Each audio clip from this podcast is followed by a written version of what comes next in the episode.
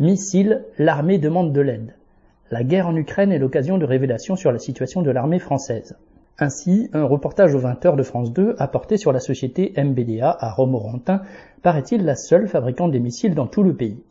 600 à 700 engins de mort sortent de ces ateliers chaque année, dont le missile Mistral utilisé en Ukraine et l'Exo 7 bien connu depuis la guerre des Malouines entre l'Argentine et la Grande-Bretagne. Malheureusement, se plaignait le reportage, parmi ces petits bijoux qui valent pour un Exo 7 par exemple de 400 000 à 1,5 million d'euros selon le modèle, les trois quarts doivent être vendus à l'étranger. Il n'en reste que le quart pour équiper les armées françaises qui, d'après généraux et amiraux, sont forcés de faire des économies et risquent la pénurie.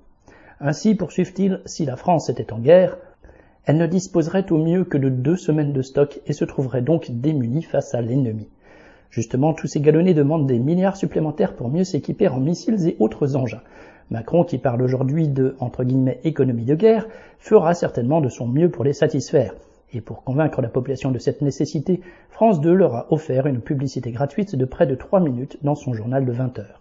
Cédric Duval.